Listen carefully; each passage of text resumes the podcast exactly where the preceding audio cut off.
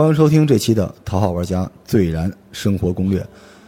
我是入坑汉服已经十年，但现在汉服配着短裤穿的罗叔。大家好，我是一七年入的坑，到现在入坑两年，呃，两三年，然后现在每天上下班都穿着汉服的雨薇。大家好，我是天天说要买汉服，已经过去大概三四年，依然只躺只躺在购物车里的瑞希。嗯，大家好啊，这个好久不见了，我们今天终于又跟大家见面了。这次呢，我们有一个新的系列叫“破产三姐妹”。我们在这个系列里边会逐次向大家介绍汉服啊，洛丽塔和 J.K. 别着急啊，你们这帮臭流氓，J.K. 是后边的，今天是汉服，而且是汉服中的女装。所以我们今天专门请来了雨薇小姐姐啊，雨薇小姐姐不容易，大热天儿的，呃，穿 穿的跟个玩偶似的啊，就是穿着全套，算是半套汉服过来，算呃，全套。对我这身算是混搭。对，混搭的半套特别好，而且我们今天这个录音场地也特别好，就是我们呢，我们要低调的说，我们可能是播客里边唯一一个有自己的就是啊顶配大书店的一家节目，而且我们今天在一个庙里录的，我们包场了，正好录汉服哈。雨薇小姐姐这身儿跟这这场地也挺搭的，是吧？对，待会儿赶紧出去拍照去。所以，我们今天呢，呃，主要是给大家开一下汉服这个坑啊，给所有的萌新入坑指南指条路，啊，做一个萌新的攻略。首先，我们先说说这个入汉服坑啊，要准备什么东西。我先说说我吧，我是很久之前，当时在微博上关注的栋娘啊，现在这个微博不知道还更不更了。说给汉服，还有一个叫汉服古墓仙女，当时是通过这个了解了汉服的形制资讯啊，网店。因为那个时候我入坑的时候，汉服的这个山货太多了，而且特别容易买到假的。后来呢，B 站上我看了很多关于汉服的基础知识和资讯，我准备好这个再入坑。嗯，那时候还爱看书，因为我写汉服跟历史也有关系，我自己本身也是一个历史的啊著名的主播啊。当时这汉服很多东西跟历史连在一起的。如果大家想从阅读的角度入坑汉服的话，有一个叫《大明衣冠图志》，特别好看。但是如果你看不懂啊，你可以买一 Q 版的大头的《大明衣冠图志》。如果你看完这本，你可以入坑沈从文先生的《中国古代服饰研究》。啊，这两本书图文并茂，非常好啊。那我们问问雨薇小姐姐是怎么入坑的？我的话 怎么说呢？就是小时候的床单罩不住逐渐膨胀的我了。就是从小嘛，就九零后啊，或者说八零后啊，都会就是被武侠带入坑中，去看一些、呃，比如说那种仙气飘飘的衣服呀，就觉得自己就是一个仙女本仙。然后我当时是看了那个网上有很多，呃，本来我是刚开始是先接触了二次元的圈子，然后后来发现有一些汉服娘就很漂亮，嗯。然后呃，我就是在淘宝上去搜，嗯。因为我们就是买也没有什么渠道，刚开始是肯定什么都不懂的，嗯，然后就看了很多，就是看见看眼缘哪个好看买哪个，有点 coser 早期那意思、啊，呃，差不多，是吧？一开始，但是这个好像穿汉服的人特别讨厌别人说自己是 coser 哈，哦，对，不是一个类型，对对对对对？coser 只能说是汉服中的一种，或者我们叫呃破产三姐妹不好听啊，我们叫同袍三坑里面的一小部分啊。这回头录 coser 的时候得反过来说，完了以后还有 coser，对，您继续。刚开始的时候穿肯定是在漫展上穿，嗯对，因为你平时穿的话，首先周围没有人跟你一起穿，嗯你自己穿就会成为另类中的另类。嗯，这个勇气还是需要积累一下的。呃，对，它属于就是走出这个羞耻圈的问题。嗯，你还记得你第一次穿汉服出门当时的心情吗？呃，特就就就就记忆深刻吧，算是，因为当时，呃，我平时都是拿一个行李箱到现场现换，嗯，然后哦结果那次是因为来不及了。没有办法，就只能先穿上，然后把自己捂的跟那个，就就就就怎么说身上都捂上，还是只捂脸啊？啊？把脸捂上，就捂真的捂个脸，身上对，真的是当时是怎么样？就是呃，头发没有敢特别容特别弄，然后就扎了一个揪儿，然后弄了个发带，嗯，然后就穿着这一身儿，然后化呃妆肯定是化了，化完妆之后戴了一个特别大的口罩，哦，露一个眼睛，戴一特别大的口罩。哎我就想问啊，就你最早穿汉服的时候，你是觉得穿给别人看，还是你自己希望给自呃，己肯定一个交代，是穿给自己看的。穿给自己吧。对，嗯就是首先我觉得我开心就好，我穿给别人看干嘛？我又没裸奔，我跟为什么给他看呢？所以一开始还是有点 coser 的那种初始心态，嗯，只不过 coser 的那个基础的文化跟汉服不太一样，对对吧？汉服往上能倒出一些中国的传统文化，能倒一些这些东西。我觉得嗯，coser 可能就是人物吧，就是嗯如果是汉服的话，可能就是不是以嗯不是 coser 一个人，嗯而是我可能喜欢的是这个时代或者这个文化，嗯可能就是这个吧，嗯，你当时为什么想入坑汉服啊？就是也想做仙女本仙呀，就是想做仙女啊，想飞升啊，所以你们这波人汉服的初始的萌芽的种子是武侠小说是吗？不是要变美吗？就是谁都希望自己的生活是美的吧？但是早期咱们在影视剧里看到的很多武侠小说、武侠电影改编的电视剧里面的汉服几乎是全错的，对吧？还有好多左衽形制，是吧？对他们没有形制这一说，就是只要就哪怕披了个布，他都说他是穿的是古装。这就是太简单了，这身衣服就是《封神榜》也是他，是吧？剪几个洞就是《封神榜》，把洞补上了就是黄巾，军。我觉得我我印象最深的是是那个太子妃升职记，哦，他们完全是把就是那个帷幔，嗯，然后披在身上，就缠在身上，是，然后等，因为他们剧组穷嘛，嗯然后 就是演员换场的时候把那个帷幔摘下来再挂回去。张天爱就就封杀了这个节目，再也不想出现。嗯，这个其实有一个度，因为我比较喜欢历史，就是你对这个东西的改编，或者说你容错率，它其实还是有一个度的，对吧？反正我们后边给大家介绍啊，到底这个入坑汉服的一些基础的知识啊。呃，第三个我刚才说这个入坑的准备啊，一个是去微博找些资讯，一个是看书，还有一个就是你要准备钱。对，哎呀买汉服不倾国不倾城啊，倾家荡产，汉服是一天坑。哎要么我的就只有在购物车里呢你。有预算吗？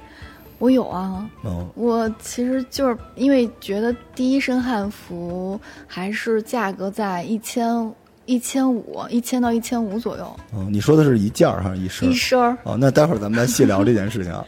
呃，其实一身儿来说的话，以现在的这个消就是汉服的消费水平来说，呃，已经算是中等偏下一点的，就是预算了。因为正常来说，就是现在有很多白菜的汉服都是什么样子，都是呃一百两百一套。嗯，时代变了，汉服居然啊，猪肉变贵了，汉服居然变便宜了。对，不是那一百两百的，真的只能拍照看看吧？张天爱可以穿啊，我看他们那还不如一百两百了。对，咱们说说这个汉服的基本知识吧。今天这是给大家启蒙，如果大家感兴趣的话，踊跃投稿，我们让雨薇小姐姐再来。反正在庙里录音，咱们播客读一份儿，这地儿挺好的哈。一会儿夕阳西下特好看。基本知识其实常服、礼服、璎珞、发簪、假发包、妆容、配饰、鞋子这些东西。我觉得大家自己百度吧，能找都能找到啊。这鞋其实得稍微说一句啊，嗯，你们有讲究吗？我先说我啊，我当时汉服，我那一身穿了个 Jordan 嘛，反正 也也被人怼得够呛，因为汉服得穿那种就是类似小白鞋、白宫鞋，是那种鞋，不舒服哈。其实也还好啦。呃，我主要是自己有强迫症，所以我喜欢配一套。嗯但是有的时候真的就是冬天的时候，你没有办法穿这种绣花鞋。是啊，然后我也会穿运动鞋。嗯，UGG、UGG 配一明制是吧？对，其实这个这个还是有点讲究的，但是呢，其实他真是强迫症，是热爱。为什么呢？绝大多数这汉服这鞋吧，露出在路上走的时候，它是露不出来的，对，而且这裙摆其实很多都特了地，特别容易被人踩着。我就经常因为我上下班嘛，挤地铁、公交也好，就容易下车的时候会被人踩一脚。嗯但我我就会怎么样？我就会买那种，呃，因为裙长它有一百有九十的，嗯我本来就矮，我会买那种九十的短一点。嗯一个是他们踩不到，还有一个是我的贵呀、他踩一脚，我真的会跟他拼命的。啊，那你这鞋怎么办呀？你会就是比如说你到了室内，我看好多那时候我们上班的好多姑娘，就是穿一球鞋，然后到了公司换一高跟鞋。就你这些绣花鞋，你舍得平时走路穿吗？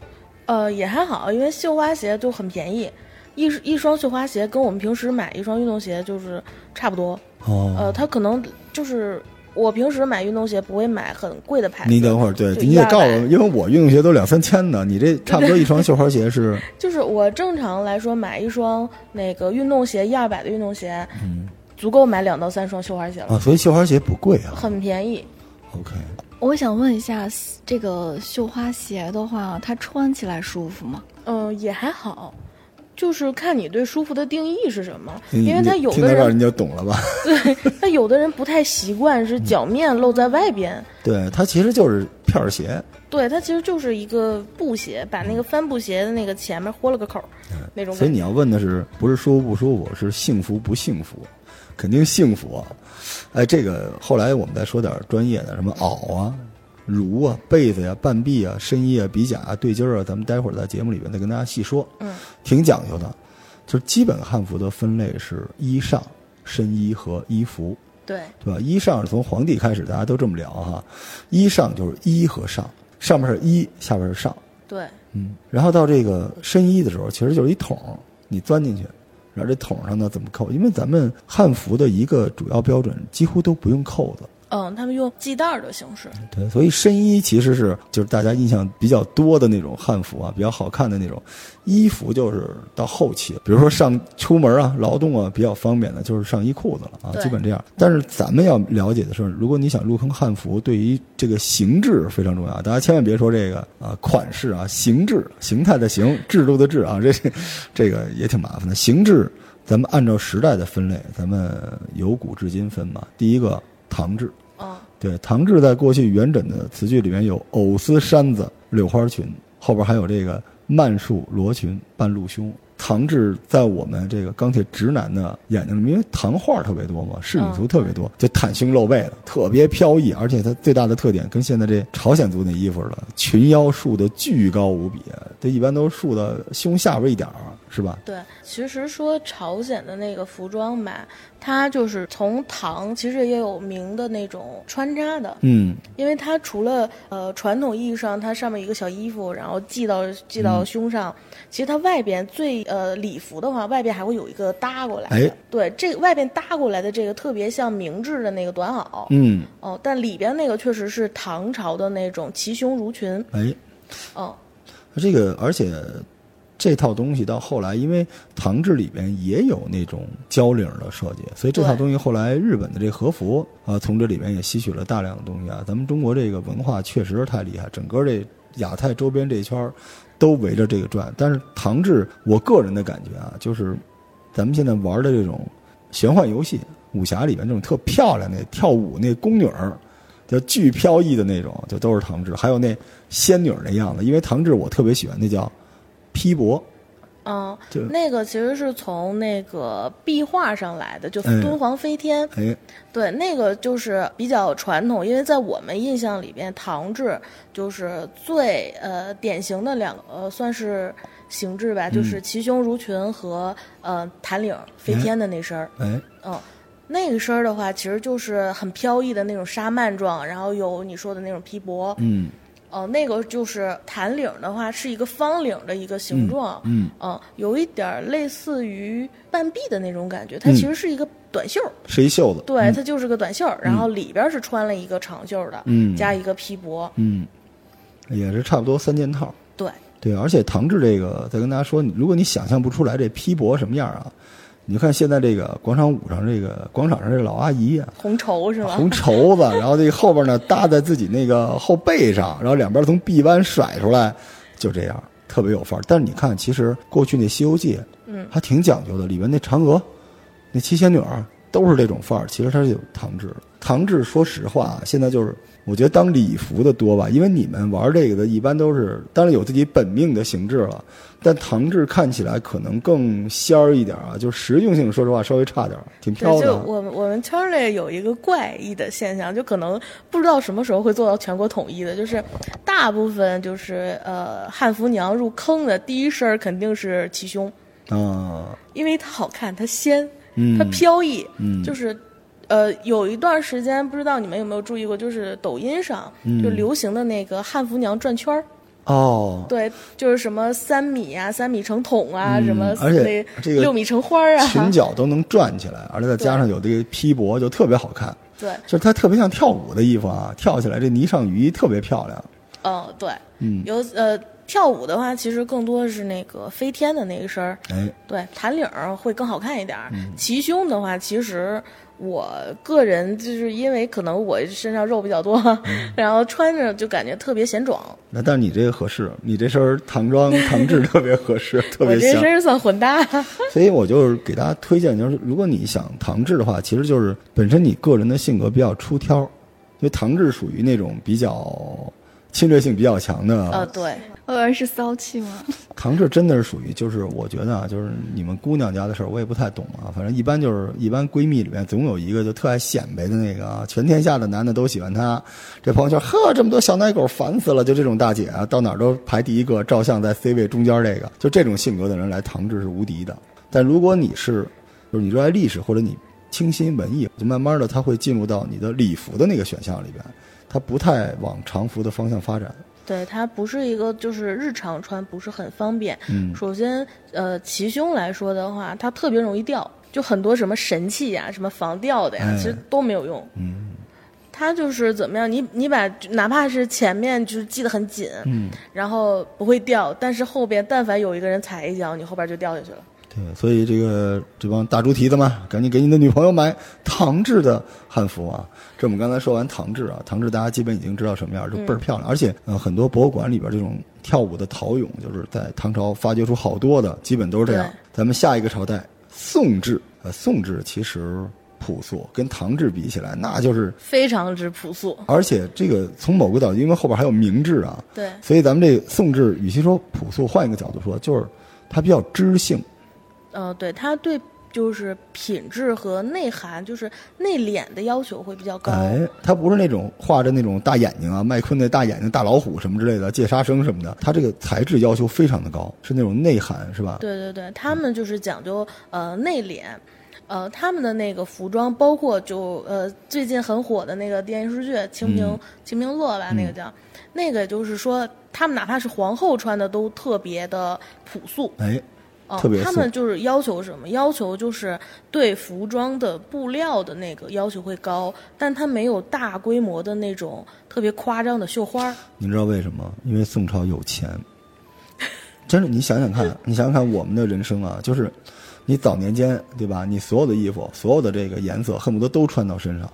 慢慢的，等你上学刚毕业之后，你稍微有点收入了，你就会穿点那种，就是上面有那种大 logo 的，简单大方的，大 logo，然后你再往后，你就要穿那种无印良品，甚至没 logo 的，就靠配色。然后再往后就是找材质好，对慢慢的或者宋朝是因为有钱，所以他这个衣服啊，你别看素，但是它层层叠叠的多。我喜欢宋制，为什么呢？我在香港工作生活过大概一年半的时间，我老觉得宋制的汉服特别像港女的衣服，因为宋制汉服就是抹胸加被子。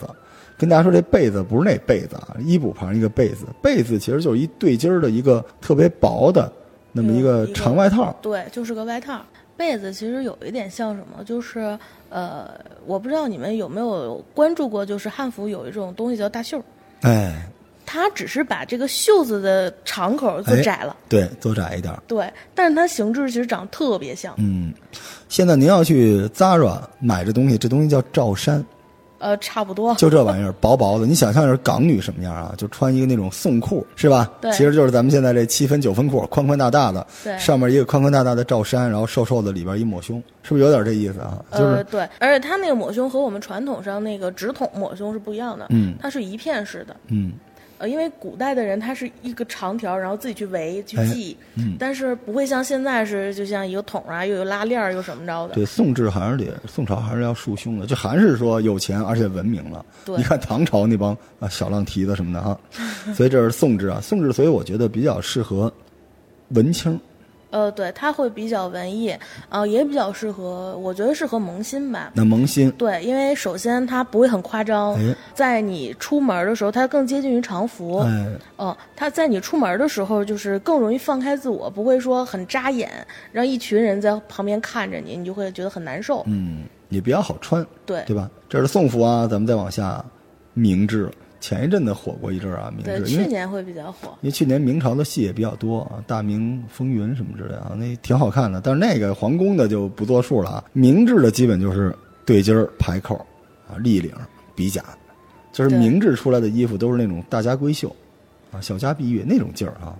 就是穿明制，你会觉得很就是很富贵，就看着很很有钱。嗯，那它稍微有一点点的跨个民族的属性，因为明制其实是元制对，来。的，从它是中间明从宋到明中间插了一个元朝，嗯。元朝是就是游牧民族，就是那种哎。嗯算是外族，稍微有点异域风情，而且它的便捷性好一点。经常上骑马呀什么的。是，对，它会便捷一些，容易容易出门啊这种。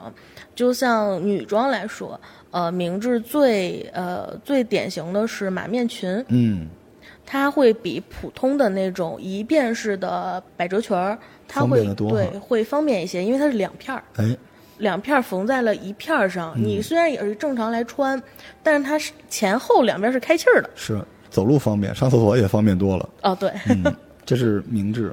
我想说一下我对明制的衣服，我就觉得比较拘谨，就是感觉整个的就是没有那么裹着，就是反正不飘逸，不对？对，就没有那么仙儿，就是让我觉得人紧紧巴巴的，就是感觉放不开那种。这个其实我不知道这个汉服圈里边对历史的造诣大概是多大，因为明朝就是这么一个朝代，就是我们真正喜欢汉服，跟它后边的那个朝代也有关系。明朝你知道在早期你能穿什么布料，用什么颜色，那色号跟现在这个设计师是一样的，就得圈死了。如果你用错了色号，用错了材质，你这人就命就没了。所以明朝的衣服出来的都是那样，就明朝的逻辑是所有人都是一样，标准化管理。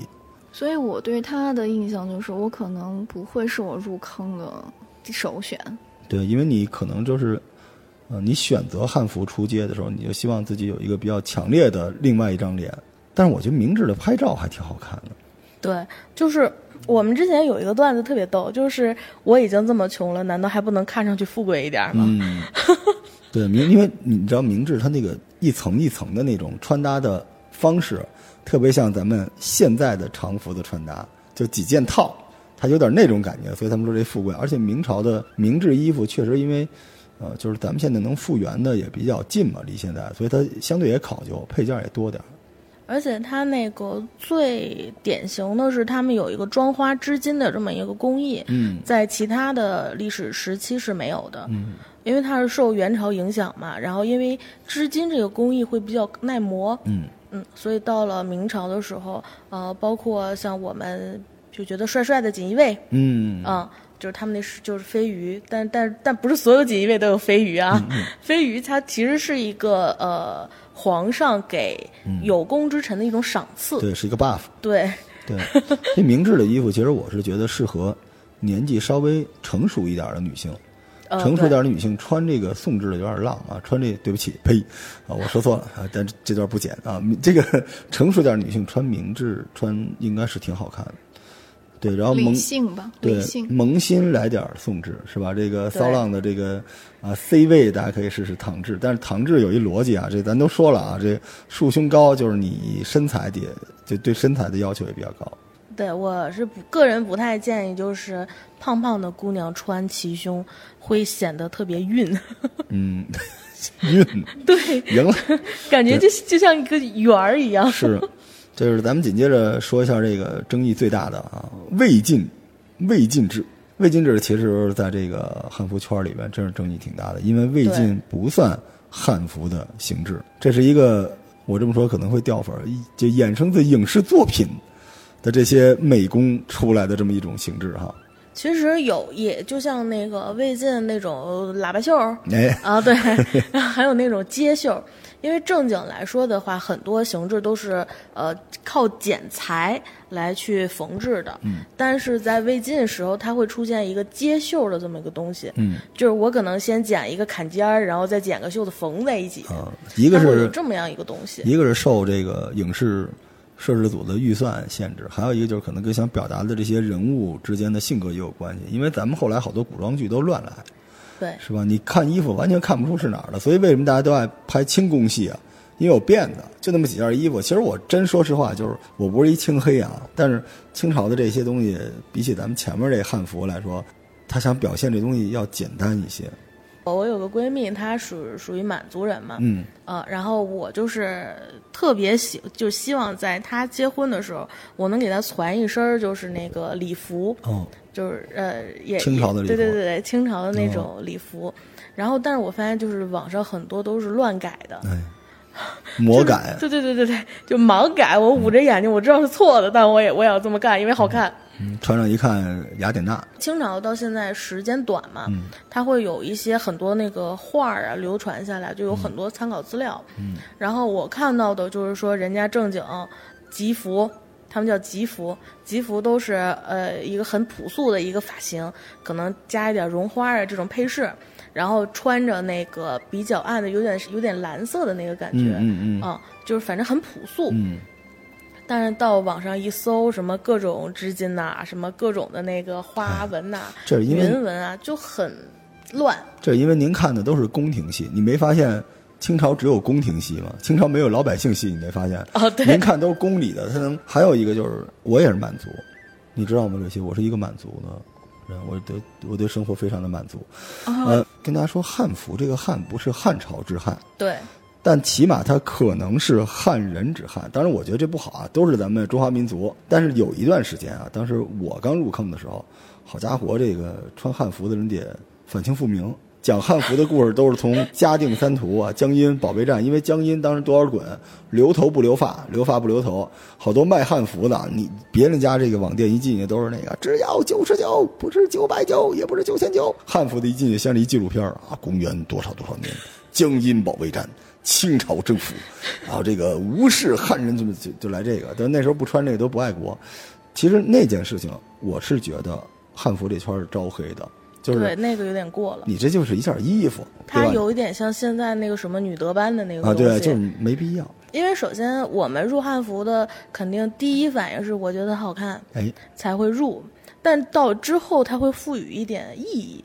就比如说各呃五十六个民族，汉族人是最多的，但其实是有没有一个本族服装的？嗯哎，就是其实如果你们想探究这个意义呢，就我们刚才说的，就是唐朝人什么样，对吧？宋朝人什么样？我跟大家说一下，唐朝人就是浪嘛，浪漫，浪漫之浪，而且非常的自信，对对吧？非常的活泼，但是其实并没有那么富足。唐朝挺败家的，所以你看唐朝的衣服，你可看不出贵起来，你是看的挺豪迈的，挺艳的。这你选，你是不是唐朝的这种？然后宋朝是什么东西？宋朝这个文化，文化的巅峰，对吧？而且有钱，更文艺，然后更内敛。然后明朝是什么东西呢？就是你想贵气一点，对吧？然后你成熟一点，你走这个路线。所以其实你只要了解到这儿就可以了啊，你，不用非要不是考古。对，别上纲上线了哈。然后紧接着啊，咱们讲讲这个购买汉服的注意事项，如何入手第一件汉服。首先有一个特别有争议的话题，叫知山买山。这现在好像没那么争议，但是当年大家都在打这件事情。对，因为有很多我我不能说就是支持原创或者怎么嗯样，有有有不对或者怎么样，但是其实有很多萌新他入坑的时候是不知道的。就像我其实第一身汉服就是山的，但是我不知道。？大家知道什么叫山吗？知山买山就是山寨货，是吧？就是，但是咱们这圈叫山货、山服。对，只有仿品。就是说，你明知道它是山服，你还买，但说实话，这事儿也是一种霸凌。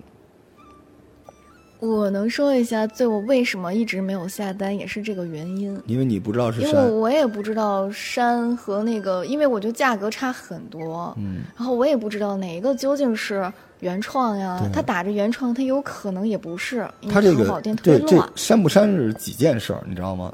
就是这事儿吧，很多人就是拿这当道德标准了。但问题是，我复制了一个宋朝的宋制的衣服，它跟宋朝有什么关系呢？它没关系。就是山寨，那假鞋莆田怎么来的？我虽然不，就是说我不支持，也不提倡你穿山，但是我也不认为我有权利批评你穿了山。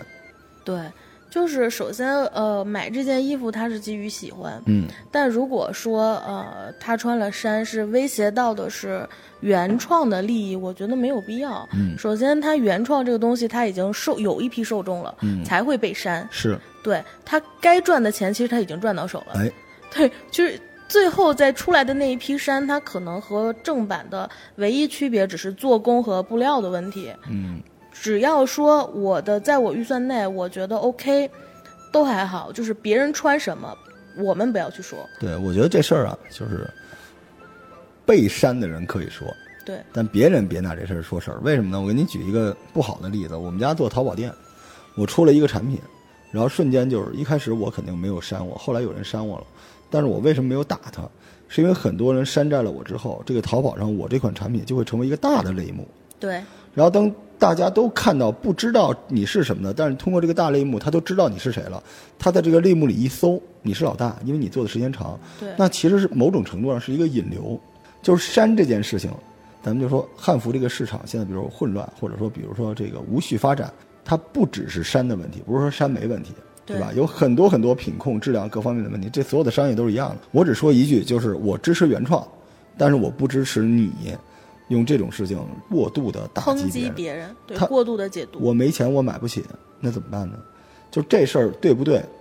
咱们没有资格评价，我就这意思。因为这个知山买山这件事情，其实很长时间都是这个圈儿里面的最关键的一个争执点啊。对，因为之前有过这种十级汉服娘事件嘛，嗯，就是可能呃买到衫，很多萌新之所以被吓到，就是在圈外驻足不前，就是说很多那种十级汉服娘觉得你你穿了衫，十级然后汉服娘。对对对，我们都这么叫，说十级汉服娘，就是属于是一种自黑吧。嗯。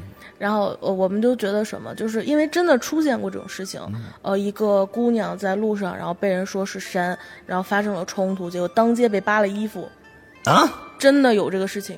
扒她衣服的人是汉服圈的人吗？对，十级汉服娘，所以这个事情是很严重的事情，已经严重到就像你说的，类似于霸凌了。嗯，然后这个事情在圈内就是引起了一些很严重的反响，是所有的圈内就是呃圈内的人。他就是你进了这个，我比如说加群，你进了我的群，我第一次告我我我会告诉你，我群公告上都写着不要讨论山政的问题。刘鑫，你知道有一个阶段，很多人就是关于汉服这事儿，就是你可以入坑，但不要入圈儿。就汉服圈这件事情，就这种霸凌和鄙视，这个逻辑其实让给汉服整个这个圈都招黑了。但是啊，所有的这个小哥哥们啊，如果你是单身啊，你可以穿一个衫，说不定有漂亮的汉服小姐姐扒你。呃，我觉得吧，山和正我就不是特别，就我如果不是因为我知道了你刚才说的那些，所以我不敢穿，然后不敢买。但是其实对我来说，质量最重要。就有些原创啊，它可能发过来质量也不怎么好。你的问题其实你不是刻，有这种人是不一定是刻意要删，他不知道哪个是正的，哪个是删的。对，还有人人他不在乎这事儿，对吧？对，因为呃，首先我买东西是基于喜欢，就像我第一套是删的时候，别人不告诉我，我是真的不知道。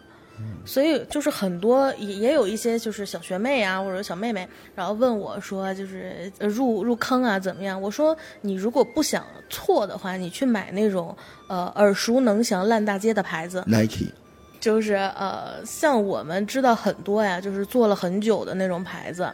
然后我说你去买那种耳熟能详、所有人都在念叨的牌子，对，淘宝一搜就好了。然后你去买那种牌子。再如果你觉得预算不太够，那囊中羞涩那种，你就去找那种它的销量还好，但是你看店的时候，它大部分都不是现货的，它都是那种小作坊式的。嗯，啊，它就是我就准备了五百套，我就把这套卖出去就 OK 了，所以我会先预售。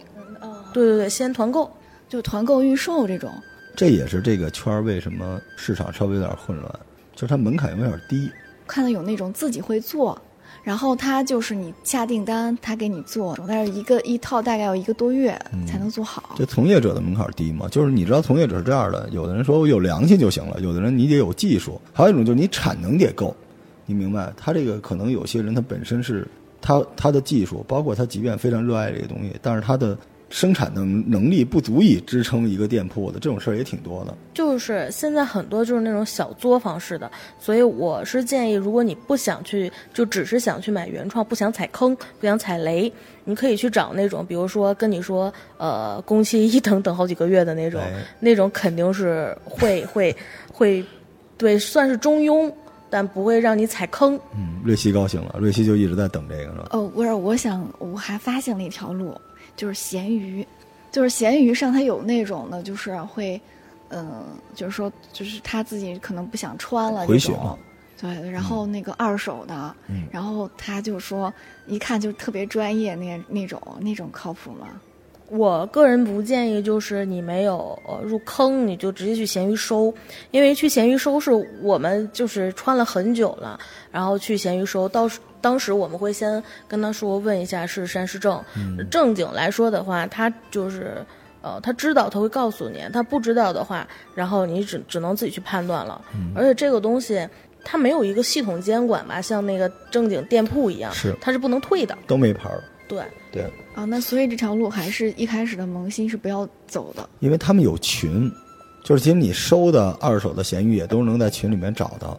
就这个圈儿其实是一个相对比较闭环的一个圈儿，所以我就说回来啊，我们刚才说这个呃穿山甲，知道是叫穿山甲是吧？嗯，这个知山买山啊，就是说白了汉服就别吵架，我还是这么说。这个这个圈儿是我见过的这种文化圈里面最不 peace 的一个。其实汉服它就是个衣服，对吧？对你喜欢就完了。你当然可以说你以喜欢历史的名义，你非反清复明，对吧？你为了江阴，你穿一汉服可以，但其实这件事儿和你是否真的懂历史，并不是一个充分必要的关系。没有什么特别大的关系。对，更跟你爱不爱国没什么直接关系啊！你要真这么喜欢历史，你听我节目去是吧？武庙什么的多好听啊，付费节目啊。所以我们再问问啊，这个，因为雨薇小姐姐是一个日常穿着汉服上班的人哈、嗯，对你，这感受如何啊？你的日常？就是刚开始啊肯定也是不太习惯的，因为首先你呃你不知道别人对你的眼光是什么样，嗯。不知道就是会不会让别人给你造成一些误会。嗯。因为我第一次上班的时候，我穿的特别素，嗯，就是纯白的一身儿，然后 对纯白的一身，天哪，嗯，您这是汉服吗？您这是是是汉服，真棒真棒，嗯然后那个呃，也不敢特别夸张的头饰或者怎么样，只是扎了个马尾，然后配了一个发带，嗯就这种。然后去了之后，也是会有人问你说你怎么了？你是不是要参加什么活动？发现路上怎么样的行人突然变少了，呃，行人变少倒不至于，但是你的回头率会明显暴增百分之二百。嗯，而且甚至有一些敌意的目光。呃，有，我就我就是被问最多的一句就是，你是唱戏的吗？你是要去拍戏吗？但是这个问题就是我不知道要怎么回答他。就是我觉得我跟他不在一个频道上。呃，首先我穿着这身衣服，我觉得我自己是一个文明人，我不可能不可能当街跟他去撕。嗯，然后你说我不回答他吧，也也会觉得挺难受的，心里堵得慌。就是这个，其实你是能分辨出来他是善意的还是有对吧对有善意的，也有也有敌意的，善意的，你其实感觉应该还挺高兴的啊，因为你要的也是这种互动嘛。对。但有些这个质疑，这不神经病是吧？穿你衣服了，真是。对我也跟你们说一个很有趣儿的事儿，嗯就是有一次吧，算是去年还是前年，呃，放假期间，我是因为有一个汉服的实体店，就是就比较熟嘛，然后去帮忙。回来的时候可能离离得我有点远，我回来比较晚。那天我穿的那身汉服正好是一身白色的，然后当时天已经黑了，就是有一个有一哥们儿，就是就是说吓不吓人啊？大晚上穿这么一身儿。就很很有敌意的。然后当时，我觉得我做了一件特别有意思的事情。你给他一空翻，呃，没有，我当，时当时我回头做了一个挺阴森的表情看他，然后我说：“你能看见我呀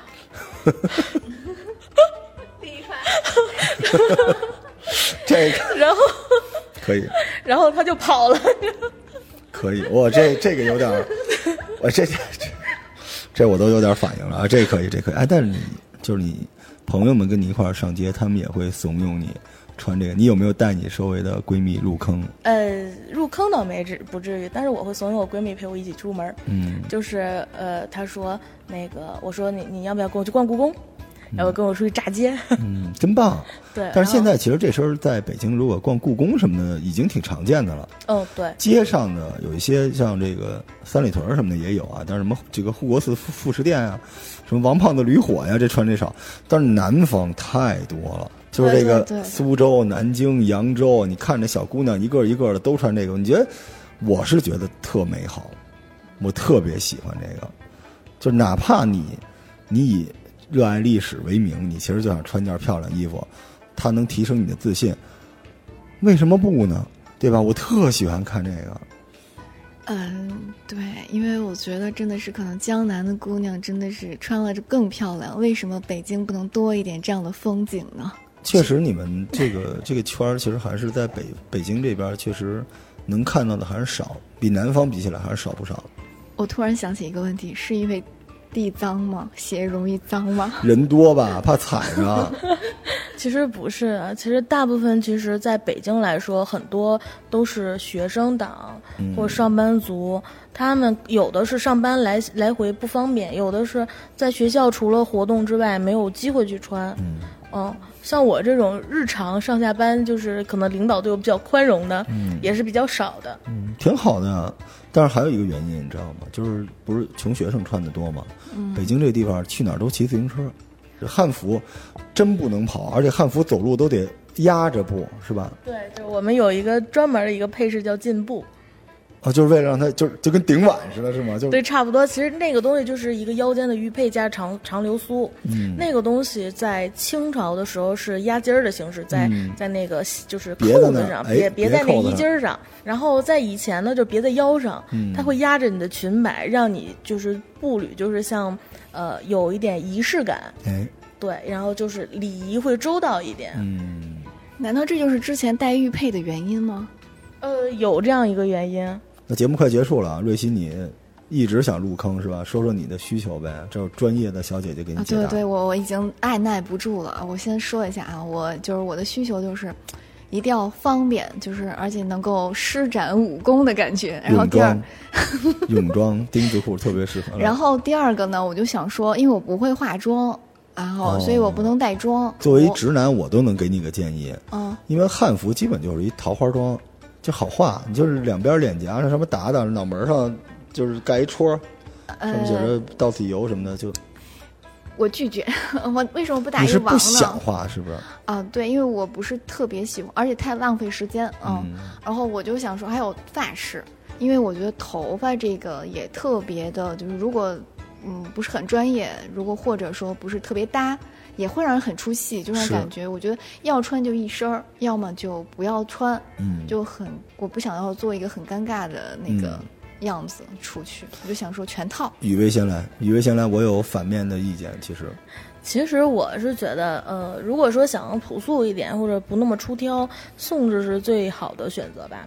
呃，一个是它就是大部分就不会那么夸张的绣花或者怎么样的，然后还有就是宋制是唯一一个把那个宋裤能外穿的，哎，对，它是个裤子，你看，你看瑞希这个气质，其实也宋制也比较合适，对，有点文青。你反正你这你也别想唐制了，唐制你是真穿不了，你这但是宋制应该可以哈。对，呃，就是也纵观历史啊，就很少说有那个裤子能外穿的，哎，一一般的裤子都是衬裤，在最里边叠在最里边。对，然后结果只有在宋朝的时候，它是有一个专门的宋裤。嗯，嗯，它虽然就是纱，现在纱料的比较多啊，它其实就是一个呃纱质的阔腿裤。就是宽脚纱质阔腿裤，这就是港女风。其实你还挺合适的，而且你还戴一眼镜儿，而且宋制里边它的这个配饰不用特复杂。嗯、对，而且宋制的妆主要是以清淡为主。嗯嗯，这其实，在我们日常出门的话，你其实化一个底妆就 OK 了。嗯，你哪怕不化妆，你就是出门擦个那个洗脸就行呃哦，我我那我就是平时我知道了，我就是涂一口红，然后 BB 霜，然后再加一个粉底。我听着又奔那个你看得见我呀，又奔那去了，那那吃死孩子那鲜红的。你本身就比较苍白，好吗？其实就是呃，如果觉得特别麻烦的话，直接擦一素颜霜就可以了。哦，可以可以可以直接擦一个素颜霜，然后那个呃，简单化一个特别淡的妆，或者不化妆都 OK。然后你如果觉得配饰不会弄的话，网上有很多那种发带，哎，好看，这个东西 好看有有绣花的，有流苏的。这个东西其实你用一个 U 型夹，然后系一个蝴蝶结，插在你马尾上就 OK 了。嗯，哇，原来有这种特别好看。这种东西啊！而且这个时刻，它跟这个日式的就有点像了，呃是大马尾有一点点高点的，好看。适合我吗？嗯，比唐装适合你啊。反正你就你记住我，以后不要穿唐装就行了，呃，唐制不行。它这种就是发带啊，加一个马尾或者加一个就是丸子头，这种比较适合萌新啊，比较适合呃手残党吧，算是，嗯啊，就是不是很喜欢在发饰和妆容上浪费时间的人，嗯可以可以去这么弄，而且它不会有很大的违和感，它会有一点利索和清新的感觉。这身预算这几件儿，因为宋制也是配件儿，呃，相对经济一点儿的吧，是吧？呃，对，对，这一身一千多肯定没问题，一千以内就能配。你要是想省钱的话，三十也是它。就窗帘什么的，就改吧改吧。其实宋制没有那么贵，现在很多那种白菜的汉服店，可能这一身四五百块钱都可以。啊，好好，我可以买起来了。这么看来，我今年今年争取一定在十二月份之前拥有一套汉服。嗯但是十二月份之前买宋制会冷啊。啊，我可以加个袄。它其实还有一点就是，嗯，我们刚才在说，我为什么说有一反对意见呢？其实，嗯，汉服的混搭也特好看，就是你们这魏晋风其实全是混搭出来的，就是你身上可能有一两件这种东西特别提气，我就喜欢长，各种长，因为我是就是个儿高，我就喜欢披着这种玩意儿，我觉得挺好看的，所以不一定非要凑一身儿，有的时候凑一身儿，它这个出镜率就下来了。嗯其实我也很喜欢披着，但是我以为，因为我在网上查的，可能它叫道袍什么的，然后我就我就觉得那特别好，因为一照吧，里面穿什么都不重要了，因为它一照全挡住了。刚才刚才雨薇小姐姐还跟我说了，就是这一身儿啊，萌新这一身儿汉服还有一个必备的插件儿，耳机。啊，对，耳机这个东西怎么说呢？就像我刚刚说的，就是你出门，他有的人对你报以的是善意，也有是报以的是恶意。这个时候呢，你没有必要浪费自己的时间去跟他争论，你只要装作听不见，或者说不不去听就 OK 了。所以这个东西在刚开始，或者说在后期已经跟他们撕累了的时候，是必备的。就像我现在平时上地铁或者怎么样的，我都直接戴着耳机。你耳机里面都是那好漂亮啊，棒棒哒，爱死你了就。嗯，也没有，我我耳机里一些古风歌曲会比较多吧。反正你就看穿汉服听黑炮的也比较少。